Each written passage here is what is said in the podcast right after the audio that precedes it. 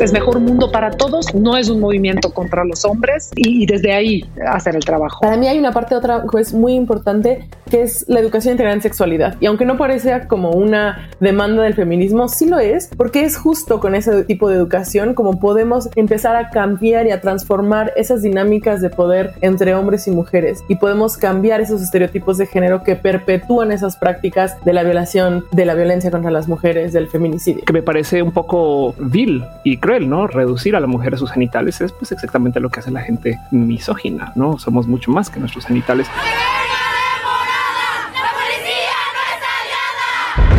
País presenta. En un entorno en donde lo que gana es la estridencia y las ganas de callar al otro, a la otra, creo que debemos apostar por el diálogo, que debemos apostar por escuchar. Al habla con Barkentin. ¿Por qué en este año, a estas alturas de este siglo, las mujeres seguimos enojadas? Pues porque a las que protestamos nos llaman machistas feministas con una risita de sorna, porque con la maravillosa excepción de Colombia en América Latina, la pelea por el derecho a decidir sobre nuestro cuerpo se tiene que dar a diario y no se consigue, y porque donde se ha conseguido ese derecho hay que pelear para que no vaya en retroceso.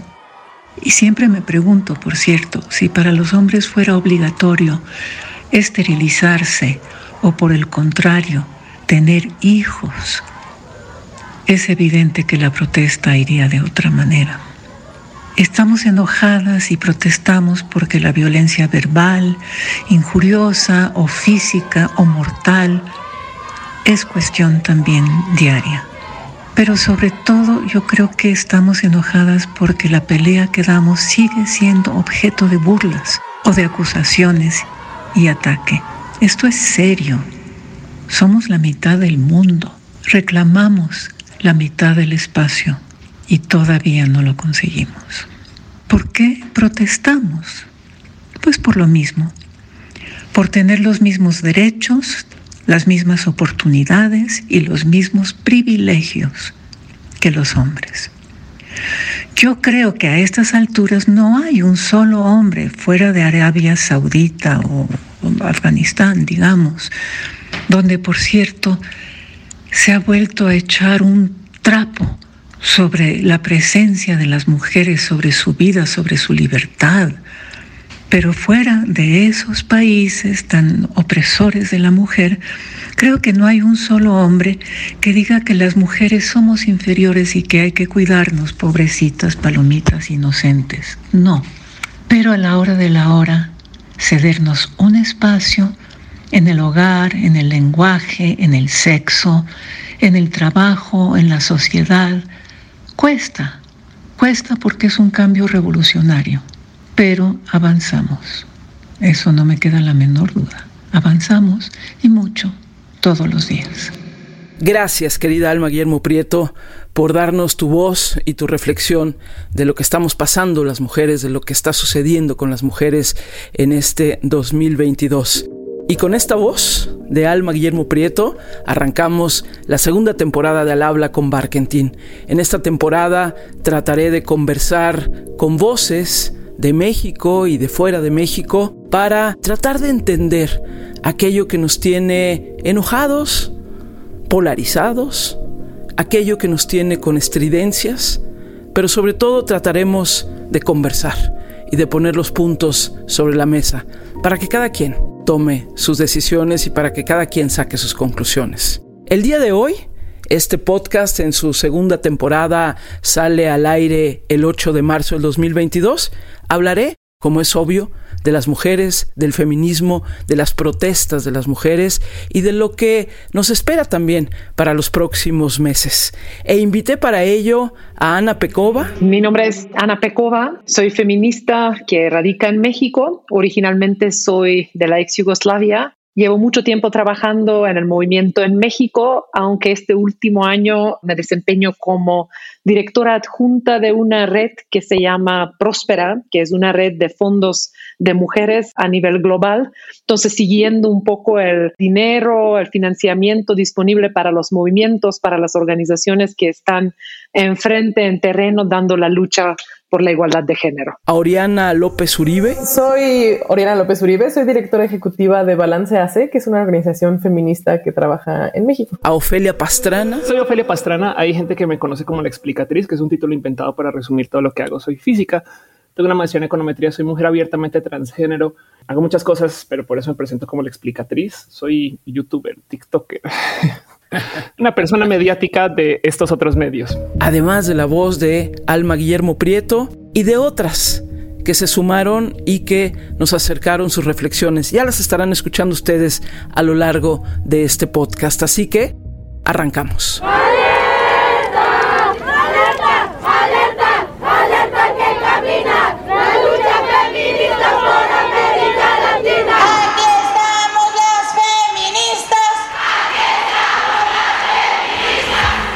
Ana Pecova han sido ya muchos, muchos años de manifestaciones, son muchos años de la lucha feminista, décadas de la lucha feminista, pero posiblemente lo que más llamó la atención en fechas recientes fue esa manifestación hace justo dos años, en el 2020, tantito antes de que nos encerráramos por la pandemia del COVID-19, esa manifestación masiva, sobre todo en la Ciudad de México, aunque por supuesto en otras ciudades del país y del mundo, pero sobre todo en la Ciudad de México, esa manifestación, esos ríos y ríos y ríos de mujeres que caminábamos rumbo al zócalo capitalino en este gusto de encontrarnos y de sabernos juntas en las luchas de los feminismos en plural con agendas muy diferentes, pero con un caminar conjunto. Ese 8 de marzo que se tiñe en la Ciudad de México casi siempre de lila, de morado, por las jacarandas en flor que tienen precisamente ese color y por supuesto por el lila, el morado del movimiento feminista combinado con el verde, por supuesto. Dos años después de esa gran, gran manifestación, Ana Pecova, ¿cuáles sientes que son los reclamos hoy en nuestro país y seguramente no solo en nuestro país? Los reclamos son muchos. Algunos son viejos desde hace muchísimo tiempo. Algunas se han ido agravando en el contexto en el que estamos con COVID y todo lo que estamos viviendo. Y hay algunos nuevos reclamos que se han ido creando con todo lo que estamos viviendo. Digamos, yo me enfocaría en o agruparía los retos que estamos enfrentando y que son muy actuales hoy en tres, cuatro cosas. Uno, el tema del trabajo, el tema de la violencia, la autonomía reproductiva o el tema de, salud y el tema de cuidado. Empiezo por el tema de salud, que es un tema actual y que es un tema en el que hemos tenido algunas, dentro de las pocas buenas noticias en últimos tiempos en México.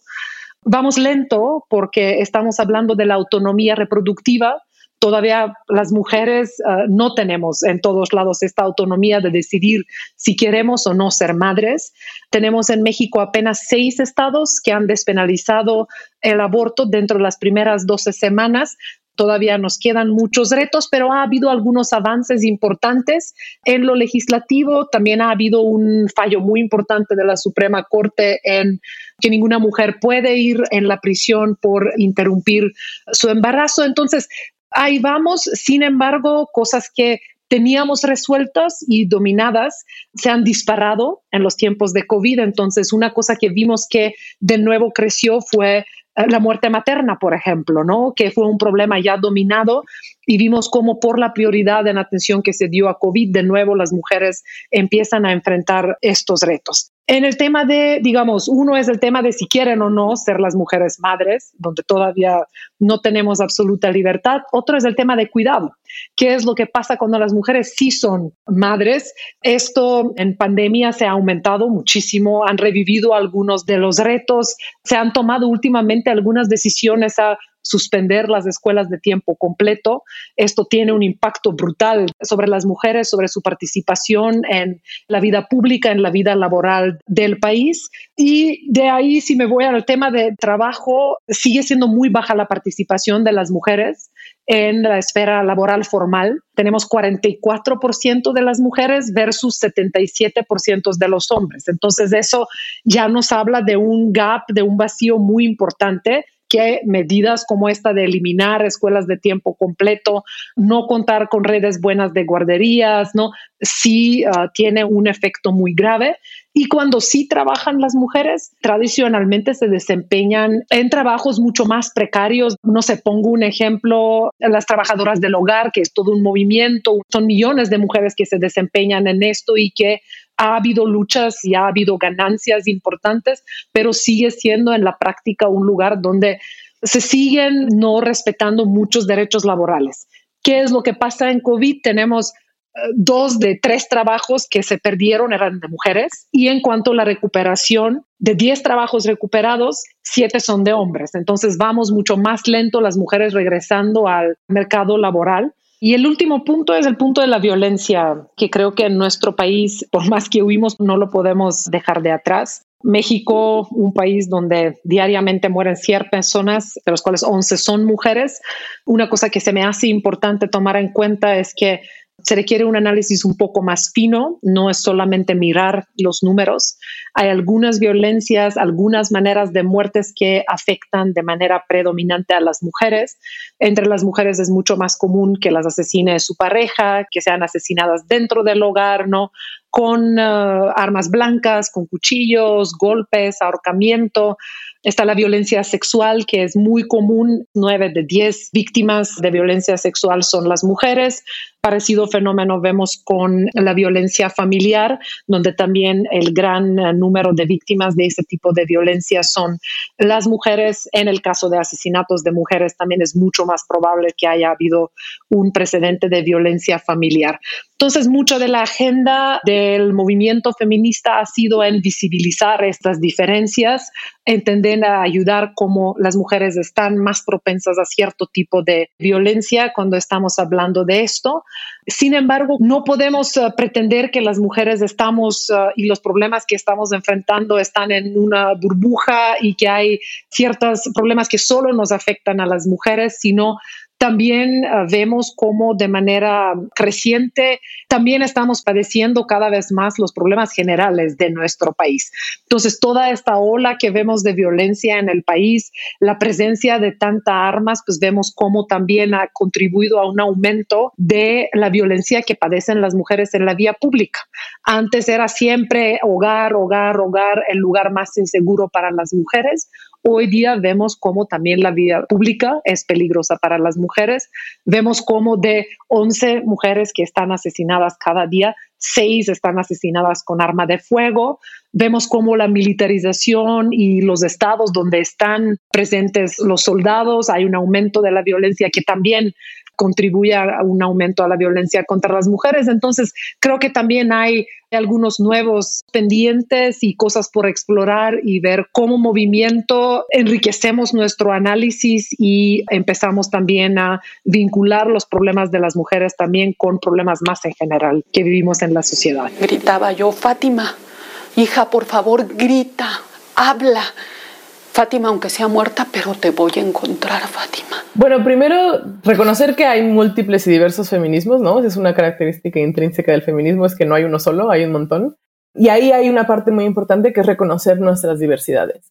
La otra es decir que no queremos solamente construir un mejor mundo para las mujeres, sino para todas las personas. Entonces hay una lucha muy fuerte más allá de lo como concreto que vamos pidiendo y que se nota mucho en los medios, ¿no? Por ejemplo, el aborto legal y estas cosas que son muy concretas y tangibles. También queremos que haya menos desigualdades, queremos que haya mejores oportunidades, queremos que todos podamos desarrollarnos de la mejor manera. Y bueno, una parte muy importante es disminuir las desigualdades entre hombres y mujeres, pero por ejemplo también reconocer que hay otros géneros y que no solamente son hombres y mujeres y que hay estereotipos de género que nos impiden desarrollarnos como nosotros quisiéramos.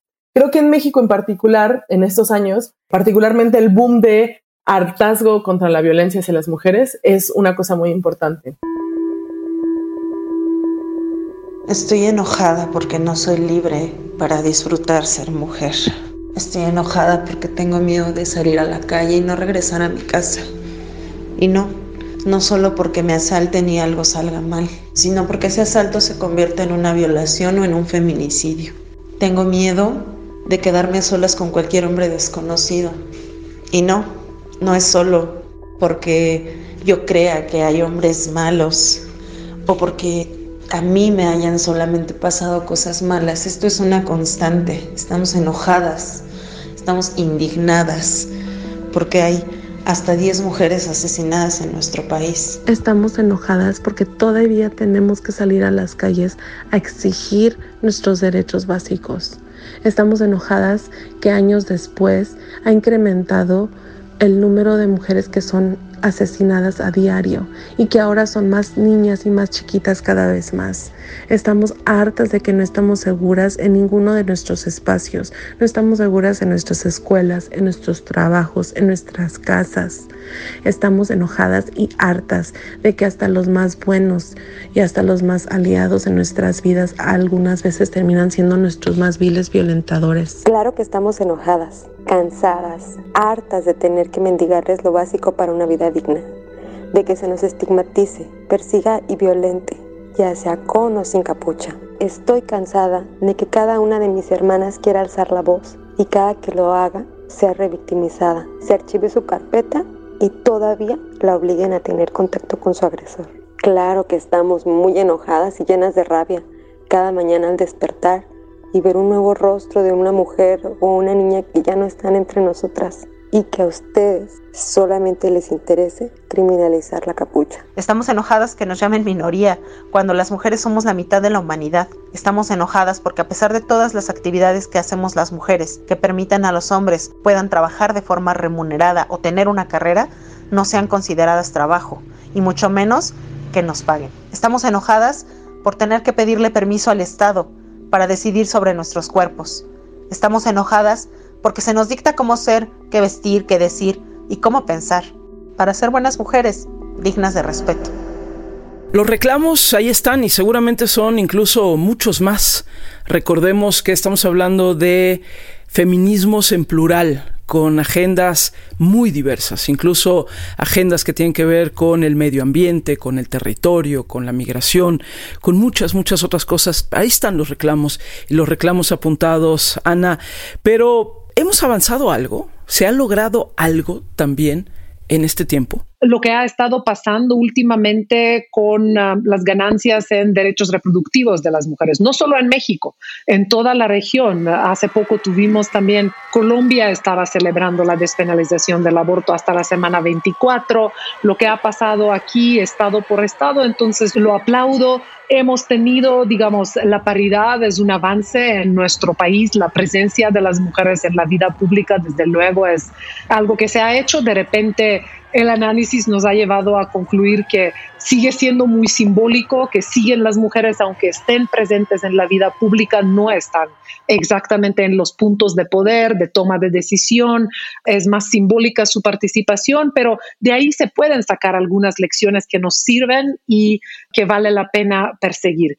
En la parte de violencia se han ido empeorando mucho las cosas. Me cuesta un poco más trabajo a resaltar algunas ganancias. Quizá lo más valioso es el reconocimiento público de esas diferencias de las violencias que viven las mujeres versus los hombres. Creo que el movimiento ha trabajado mucho alrededor de esto, pero nos falta en términos de las soluciones, nos falta todavía esta solución que se nos ha ido ofreciendo, como la militarización, la presencia de personas armadas como solución, el punitivismo, todo resolverlo a través de solo ir aumentando las penas para los distintos delitos, no ha dado resultados absolutamente ningunos. Entonces, creo que es un buen momento y nada, aprovechemos también la fecha para hacer un corte, reflexionar y ver, bueno, si no es eso, ¿qué? A partir de ahora, no se podrá, sin violar el criterio de la Corte y la Constitución, procesar a mujer alguna que aborte en los supuestos que ha considerado válido este Tribunal Constitucional. Decía yo que tenemos en la mente, en el imaginario, esta gran, numerosísima manifestación de hace dos años en torno al 8 de marzo aquí en la Ciudad de México sobre todo, pero en diferentes ciudades por supuesto del país y del mundo. Pero ha habido otras manifestaciones durante estos años, por supuesto, y antes, y reclamos, reclamos por la forma como se manifiestan algunas de las mujeres, por la manera como se ataca al mobiliario urbano, se pintan los monumentos históricos, incluso las agresiones a policías. Oriana, hay que hablar de eso también, hay que hablar de la forma de la protesta y lo que esto le ha significado, digamos, a los movimientos feministas. ¿Qué decir de esto, Oriana? Sí creo que es importante entender de dónde viene, creo que es importante entender esto que decía yo de la herida y del hartazgo se han intentado, particularmente con los feminicidios, llevamos 20 años queriendo tener diálogos constantes con el gobierno, con las autoridades, con investigadores, con reporteros, ¿no? O sea, como ha habido y con periodistas de investigación, ha habido muchísimo trabajo al respecto, pero no ha habido ninguna solución y los números siguen aumentando. Frente a eso es la desesperación y yo veo las protestas con esta cosa de romper la estación del metrobús, con entrar a la oficina de la policía, con rayar los monumentos, tiene que ver también como en llamar la atención de los medios. Y es verdad que responden los medios. Es verdad que responde que todas las notas se convierten entonces en que la discusión pública no puede ser otra más que esta. Y en ese sentido cumple una parte muy estratégica y concreta de que como sociedad no podemos permitirnos voltear la cara. Tenemos que hablar de este tema y lo posicionan de frente.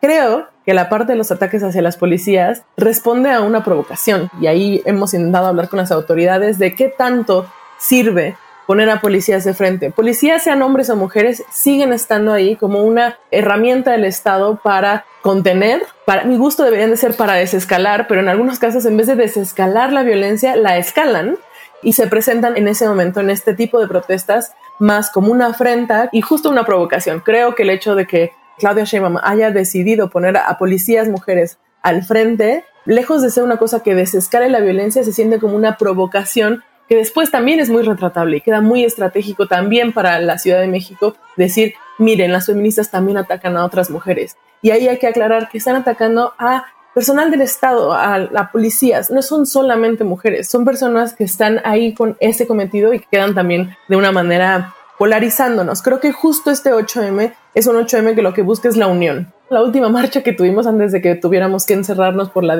sana distancia, justo fue un 8M muy, muy grande, ¿no? Muy masivo, la calle se llenó de mujeres y de hombres, de personas que estábamos exigiendo un mundo mejor y justo fue este apagón, digamos, de la pandemia. Empezaron como más tensiones con las autoridades, las manifestaciones se convirtieron más polarizadas porque eran justo había dentro de la masa que había en ese 8M de hace dos años, éramos de todo tipo de personas y el bloque negro solo era un componente que no era tan importante o significativo frente a la masa que estábamos afuera de las calles. Con la pandemia, las manifestaciones que ha habido, el bloque negro justamente ha tenido mucha mayor relevancia o, presentación justo por la ausencia de, de, más personas por la sana distancia. Entonces, este 8M lo que estamos pidiendo es una unión también de las feministas, una unión y un mirar que esa polarización no es sana y que queremos las mismas cosas, que queremos este mundo que yo decía que es para todas las personas, no solamente para las mujeres, para que podamos desarrollarnos mejor y poder entonces pues hacer frente y, ser las, o sea, si el Estado no va a ser el adulto y, y, quitar a la policía, por lo menos nosotras sí ser una masa amplia que permita que esa polarización no se sienta tan presente,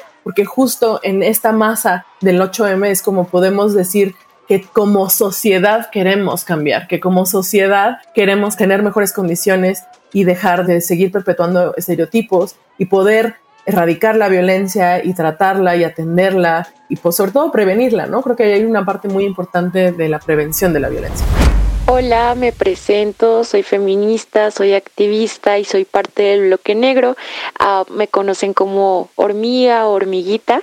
Es el nombre que por seguridad me pusieron mis hermanas del bloque negro. En este caso, nosotras somos mujeres organizadas que conformamos un bloque, ¿no? Nuestro mayor enfoque es cuidar a las morras que van dentro de la manifestación. Nosotras estamos en primera línea por si llegara en algún punto a haber algún tipo de represión policíaca o del Estado, que ya sabemos que casi no se les da, ¿verdad? Entonces, por toda la marcha somos distintos bloques, checando que todo esté bien, que todas vayan bien, mientras nosotras hacemos una chamba política. Nuestra chamba política es contra el Estado directamente. Nosotras nos dedicamos a romper, a quemar, a destruir monumentos y a, a embellecerlos. Yo les diría, vamos a ponerlos chulos, vamos a intervenirlos, vamos a dejarles un poquito de lo que está pasando, ¿no?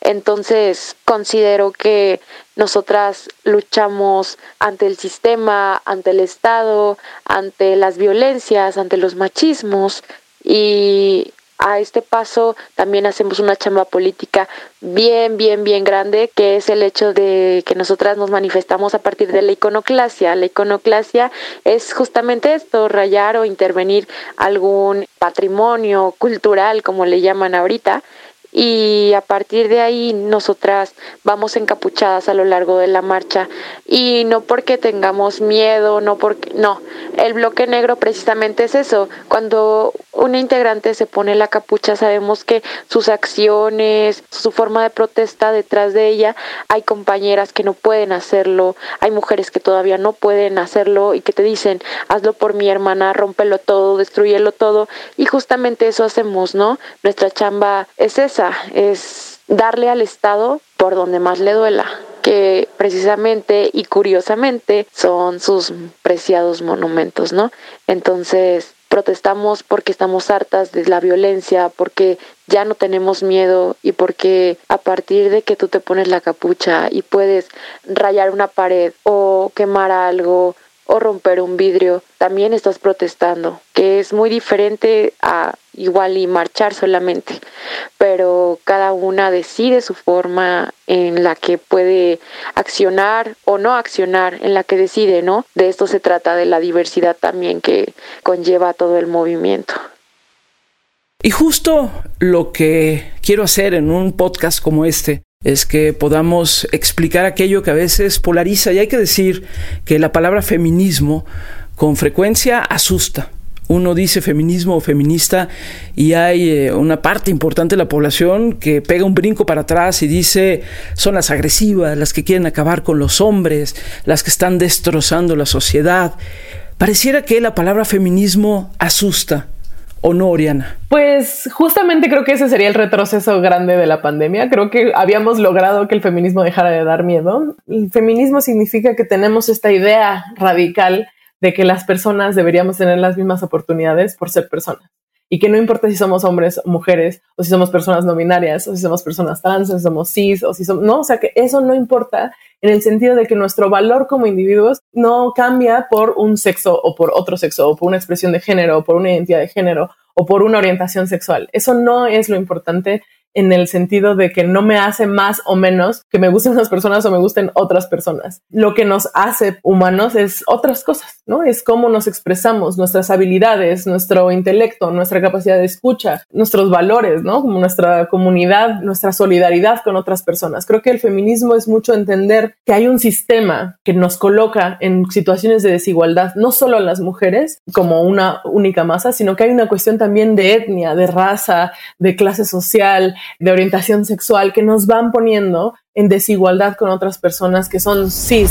Hola, soy Paulina Chavira, periodista y asesora lingüística. Una persona cis es aquella cuyo sexo, o bueno, sus genitales, coinciden con su identidad de género. Una persona trans es aquella cuyo sexo al nacer no coincide con su identidad de género. Una persona no binaria es aquella cuya expresión o identidad de género no coinciden con lo masculino o con lo femenino. Pueden coincidir con ambos o con ninguno que todos tenemos las mismas posibilidades de desarrollo, es decir, que todos deberíamos de tener el mismo acceso a educación, el mismo acceso a vivienda, el mismo acceso a todos esos derechos humanos. Básicamente es eso, que todos tenemos acceso a los mismos derechos humanos, pero que estamos frente a un sistema que nos coloca en una desigualdad y qué estamos haciendo para volvernos a colocar en igualdad y entonces poder decir que ahora sí estamos en unas condiciones iguales para poder disfrutar y desarrollarnos igual. Ahorita no hemos llegado y creo que como feministas sabemos que es una carrera de largo alcance, ¿no? No es una cosa que va a pasar en dos años, que va a pasar en cinco años. Es una cosa que seguimos teniendo que construir y deconstruir porque hay un sistema también económico que nos sigue colocando en esas desigualdades. ¿Qué es lo que hay? Somos personas, hombres y mujeres, y queremos igualdad.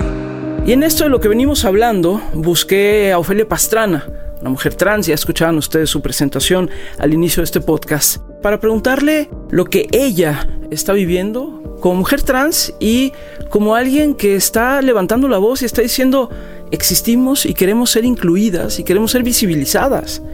Y esto fue parte de lo que me dijo Ofelia esta mañana. Porque hay gente que insiste que no puedes ser mujer si no convives con ciertos tipos de formas, tamaños, espacios. Sobre todo se enfocan mucho en esto de la genitalidad, que me parece un poco vil y cruel, ¿no? Reducir a la mujer a sus genitales es pues exactamente lo que hace la gente misógina, ¿no? Somos mucho más que nuestros genitales y entonces hay mucho que hablar de esto, pero existe este que lo que se llama el feminismo interseccional, porque a veces no solo es, a ver, el 8M es el Día de la Mujer Trabajadora y eso también lo ponen en duda, ¿no? Porque hay gente que dice que el trabajo sexual no es trabajo. entonces, ¿cómo van a ir al 8M? Pero el punto es que estos esfuerzos que existen para excluir o estos esfuerzos que existen para tratar de delimitar quién sí puede y quién no puede ir a una marcha o una protesta, pues son futiles. De eso se trata. Por eso es una protesta, porque tú sales así no te dejen y existe toda esta energía para tratar de delimitar quién realmente sí es mujer y quién realmente sí es trabajadora, que en últimas creo que hasta podría decir una distrae de los temas que son realmente presentes. La violencia está de frente y demás. Entonces, pues claro que yo hablo mucho de esto, porque como mujer transgénero todo el día se me pregunta si realmente soy mujer y, hijo, es, como que siento que por ahí no va la conversación, ¿no? Hay millones de modos de tratar de aterrizarlo, escribirlo. Legalmente hablando, soy mujer, comencemos por ahí. Pero dejando esto de lado, el mero hecho de que existamos personas, son muchas mujeres transgénero y hay, también hay gente no binaria de paso, que vale la pena decirlo, que también se pueden inscribir en estos espacios y es una conversación muy profunda para tener, pero existe un segmento de gente que eh, al parecer su energía es esa, ¿no? De la exclusión y da un poco del qué fuerte, ¿no? Que desde un activismo que busca supuestamente impulsar un feminismo, su misión se resulte en violentar a ciertas mujeres solo porque no les encajan con lo que piensan que debería ser una mujer. Es bien raro de ver honestamente me estás pidiendo que explique algo que para mí es irracional. es un cómo hago yo para borrar a una mujer que no es trans, no? De paso, este argumento también se usa en los espacios de la xenofobia cuando una persona mexicana llega a Estados Unidos, lo primero que dicen es vienen a quitarnos nuestros trabajos y a borrar a los americanos de verdad, no según comenzando por la palabra americanos. Y entonces lidias tú con esto porque es un yo que hice. Yo solo existo. Yo no vine. O sea, explícame cuál es la logística, cuál es el patrón, cómo haces tú para borrar a alguien. No, llegaste a un lugar. De hecho, de eso se trata la inclusión. Soy mujer, aquí estoy y de hecho estoy en esta lucha. O sea, yo el 8M es un espacio de protesta, lucha de visibilización, de, salir a, pues en esencia, por lo menos dejar en claro que hay muchas injusticias que tenemos enfrente. Entonces, como para que me culpen a mí de borrar a una persona eh, sin poder entender cómo funciona, a mí me cuesta mucho explicar exactamente qué significa eso. No porque yo exista, implica que ahora se elimina a una mujer que no es trans, sabes? Como que no entiendo bien la lógica detrás de eso, pero lo piden, lo gritan y pues una tiene que lidiar con él. ¿Y qué hago? ¿No? Y de paso hay muchos modos de ser mujer, ¿no? A mí me atraparon, pero tú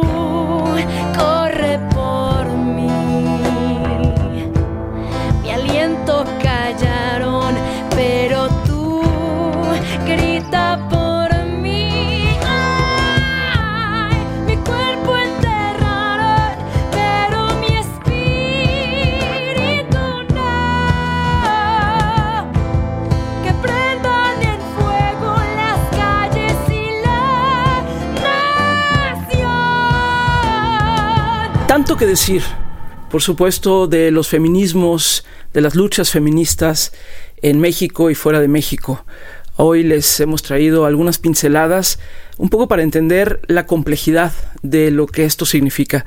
Pero antes de terminar y en el marco precisamente del 8 de marzo del Día Internacional de la Mujer, les pediría a Oriana y Ana, pues si nos pueden hablar un poquito de acciones. Alguien me preguntaba por ahí, ¿Cómo hacer, por ejemplo, que mis hijos sean educados de una forma más feminista o ¿Qué podemos hacer en la cotidianidad para tener una mirada diferente? Así que, queridas Oriana y Ana, el micrófono es suyo.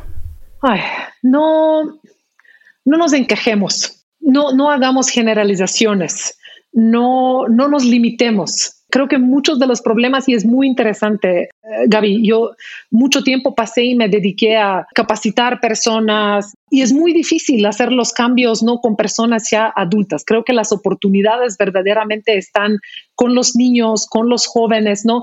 Desde luego creo que no es algo que solamente se puede hacer dentro de las familias. Creo que hay que empezar a pensar también en la educación, ir abandonando ciertas cosas, ir dejando a insistir en las diferencias, ¿sabes? Niños, niñas, desde el hospital. La puerta va a estar marcada con eh, rosa o con azul para saber si es niño o niña. Y se empieza a insistir en estas diferencias.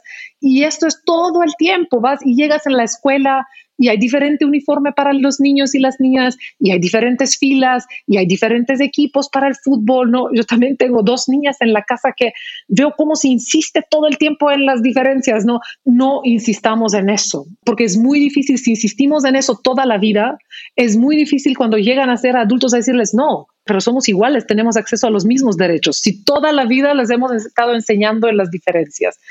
Desde luego las familias pueden apoyar en eso, está perfectamente bien. Si algún niño quiere jugar con muñecas, que juegue con muñecas y si la niña quiere jugar con legos, que haga esto, abrámonos, ¿no? El mundo de posibilidades, regresemos al valor de cada una de, de las personas que traemos a, nada, esta vida, esta sociedad, regresemos a eso, recuperemos eso y, olvidémonos de diferencias que no deberían de ser relevantes. Justamente mirar cuando estamos contratando personas, qué estamos valorando, qué estamos asumiendo de las personas. Cuando asumimos que una mujer va automáticamente a tener hijos, cuando le preguntamos a nuestras sobrinas o a nuestras primas cuándo vas a tener hijos, asumiendo que van a ser madres, ahí no estamos siendo feministas, ¿no? Entonces poder cambiar la narrativa, de decir, oye, ¿y a ti te gustaría o lo has considerado como ser mamá o algo así? Ese es un paso, preguntar y no asumir. Darte cuenta y cacharnos cuando estamos asumiendo que un hombre es el proveedor de la casa, cuando estamos asumiendo que un hombre debe de ganar más que una mujer,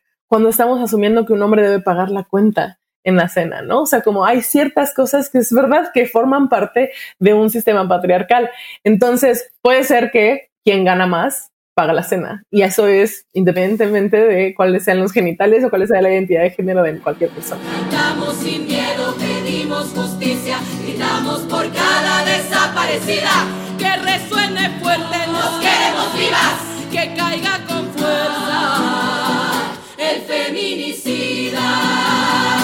Gracias nuevamente a Alma Guillermo Prieto, a Ana Pecova, a Oriana López Uribe. Gracias a Ofelia Pastrana. Gracias a las integrantes del Bloque Negro. Gracias a las mujeres que se van a manifestar y que nos prestaron su voz. Y gracias sobre todo a ustedes por acompañarnos en este episodio de la segunda temporada de Al Habla con Barkentin.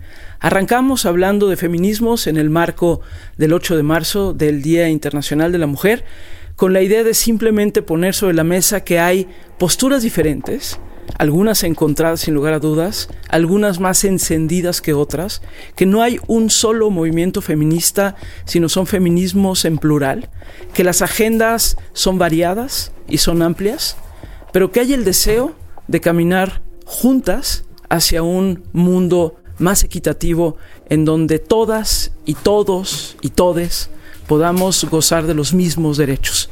De eso se trata, de conversar, de entendernos y sobre todo de salir de la estridencia y salir de la polarización que nos jala a extremos en donde ya no es posible conversar. Aquí queremos conversar. Así que los espero y las espero la próxima semana. Gracias.